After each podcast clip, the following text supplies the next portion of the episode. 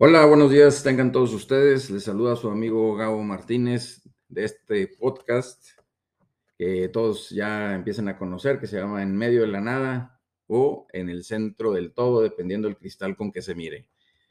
Pues muy bonito día domingo aquí en la ciudad de Monterrey. Eh, estamos en un 6 de marzo con un, sol brillante, con muy buena temperatura, que ya nos hacía falta, ideal para ir a parques, ir a correr y a hacer ejercicio eh, pues obviamente con la naturaleza. Y bueno, esto ya nos hacía falta ya que pues hay muchas cosas rondando por ahí. Y la realidad es que eh, este podcast lo he denominado como aquella vez que dijo el chicharito, imaginémonos cosas fregonas.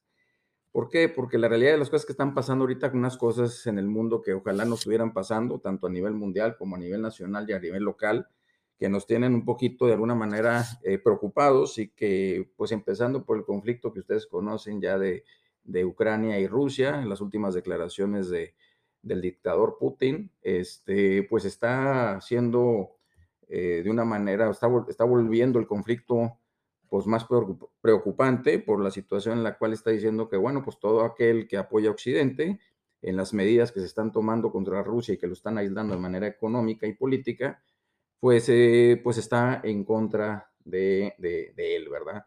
Y ya de él como persona. Entonces, pues obviamente él acaba de decir que se atengan a las consecuencias. Entonces, sí está convirtiendo en una crisis importante. Esperemos que tanto la OTAN como el resto de los países y como Rusia empiecen a tener un poquito de sensatez, ya que una de las perspectivas que existe es que, como decimos aquí en el norte, que pues, se voltea el chirrión por el palito es decir, que su propia población con todas las, este, pues, con todas las medidas que se están tomando, se levanten y le causen un conflicto interno a ese país de tal manera que no pueda eh, sustentar la guerra. De hecho, él pensaba que la guerra iba a durar cuatro o cinco días y que iba a barrar al país de Ucrania. No está siendo así. Los ucranianos están defendiendo y el presidente ucraniano dice, pues no me voy hasta que me saquen, ¿verdad? O que me maten. Entonces, esa es la posición y creo yo que esto se debe solucionar con, con diálogo, ¿verdad? Aunque tal vez parezca un poco tarde. Y así hemos, hemos encontrado en varios lugares del mundo eh, varios temas. Y para no ir tan lejos y en la parte nacional, lo que vimos ayer fue tremendo y fue una guerra también, una guerra en, las, en, el estadio del Querétaro, en la corregidora, entre dos barras. Esto nunca se había presentado de esta manera en, en México, ni en un estadio. Tristísima la imagen de una familia eh, corriendo en la cancha con sus dos hijos, su esposa, el niño sin camisa, porque traía camisa en uno de los equipos, y con tal de que no eh, tuvieran eh, un problema con lo que no los golpearan, ¿verdad? Terrible lo que pasó ayer en el, fútbol mexicano. Y esto pues nos, levanta las alertas en muchos sentidos, en donde pues obviamente las divisiones y el pensar que este tipo de rivalidad deportiva se extienda a una rivalidad de este tipo y a una situación de violencia y de barbarie, pues este, no creo que, que, se, no, nunca se debe volver a repetir y nunca se debe volver a presentar. Sin duda alguna, la Federación Mexicana de Fútbol, al igual que, que el, la ciudad de Querétaro y al igual que todos los equipos que existen en el país, se tienen que tomar medidas urgentes contra este tipo de cuestiones, contra este tipo de, de sujetos que están causando pues todo este tipo de cosas violentas en contra de toda la población y eso pues no se puede permitir. Ojalá y, se tomen las medidas correctas en estos tres días que, dieron para solucionarlo y es algo urgente que no nomás involucra a la Federación Mexicana, sino también al Estado. Entonces, ojalá y esto cambie pronto y cambie rápido. Y, y, si ustedes ven, no es algo que se haya presentado nada más en esta, de esta manera y de esta magnitud en Querétaro, sino anteriormente, en menor magnitud, se ha presentado, ¿se acuerdan del estadio Veracruz? Eh, Veracruz Tigres, que el Tuca y, Guignac y varios jugadores de Tigres estaban, eh, pues obviamente dirigiéndose a, la, a, las tribunas tratando de parar la violencia. Y así eh, me lo, puedo seguir también aquel clásico Tigres Rayados, que no fue en el estadio, sino afuera de la ciudad, donde hubo obviamente hasta muertos. Y también, si, si mal no recuerdan, hasta hace, hasta hace tres semanas, los encapuchados en la salida de los entrenamientos rayados, pues igual, no hubo obviamente violencia física, pero sí hubo violencia psicológica. Eso no se puede tampoco permitir. Y son cosas eh, que son deportivas, que es un juego, que es para entretener, para distraerse.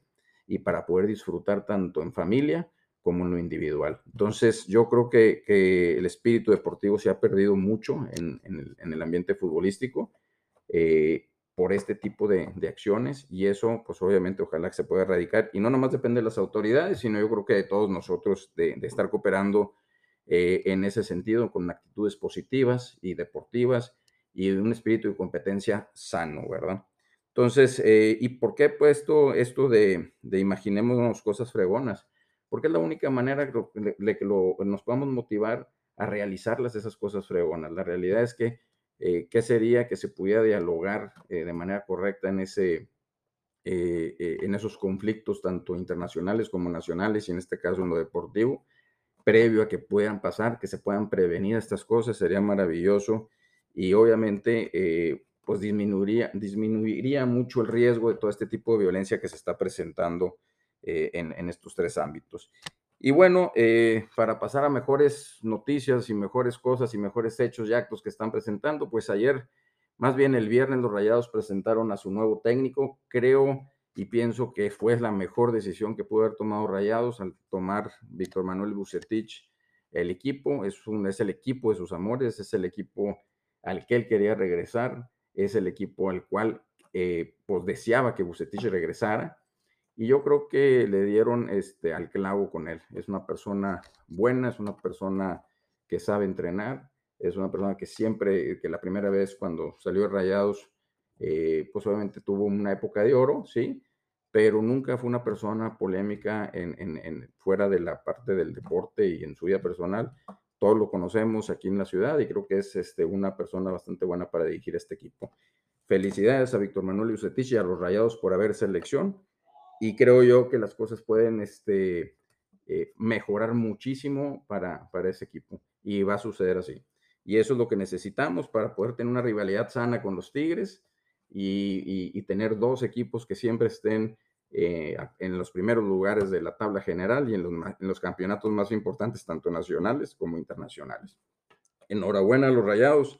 Y creo que, y, por otro lado, pues obviamente tenemos también todos que seguir cooperando con la cuestión del agua, con la cuestión de, de ahorrar esa agua del preciado líquido que todos, que Dios nos da todos los días y esperando que, que obviamente caigan algunas lluvias para que pueda eh, resolverse y por lo pronto, como les digo, seguir sacando agua del pozo en ese sentido. Pero vuelvo a decirlo, hay que imaginarnos cosas fregonas. Ojalá pudiéramos aprovechar esos pozos de agua para generar presas nuevas, para también igual generar eh, una cultura mucho más de cuidado al ecosistema aquí en la ciudad, en donde podamos cuidar muy bien el agua y que alcance para todos. Esperando que eso suceda. Y bueno, pues este, los, los dejo con eh, este pensamiento de imaginar cosas muy padres, muy bonitas, para que nos motivemos a lograrlas. Que tengan ustedes un muy feliz domingo con, con este gran sol que nos ilumina y pues hay que aprovechar esta temperatura que está muy, muy agradable, las primeras que, que nos brinda la, la, la futura primavera y obviamente el verano. Que tengan ustedes muy, muy buenas tardes.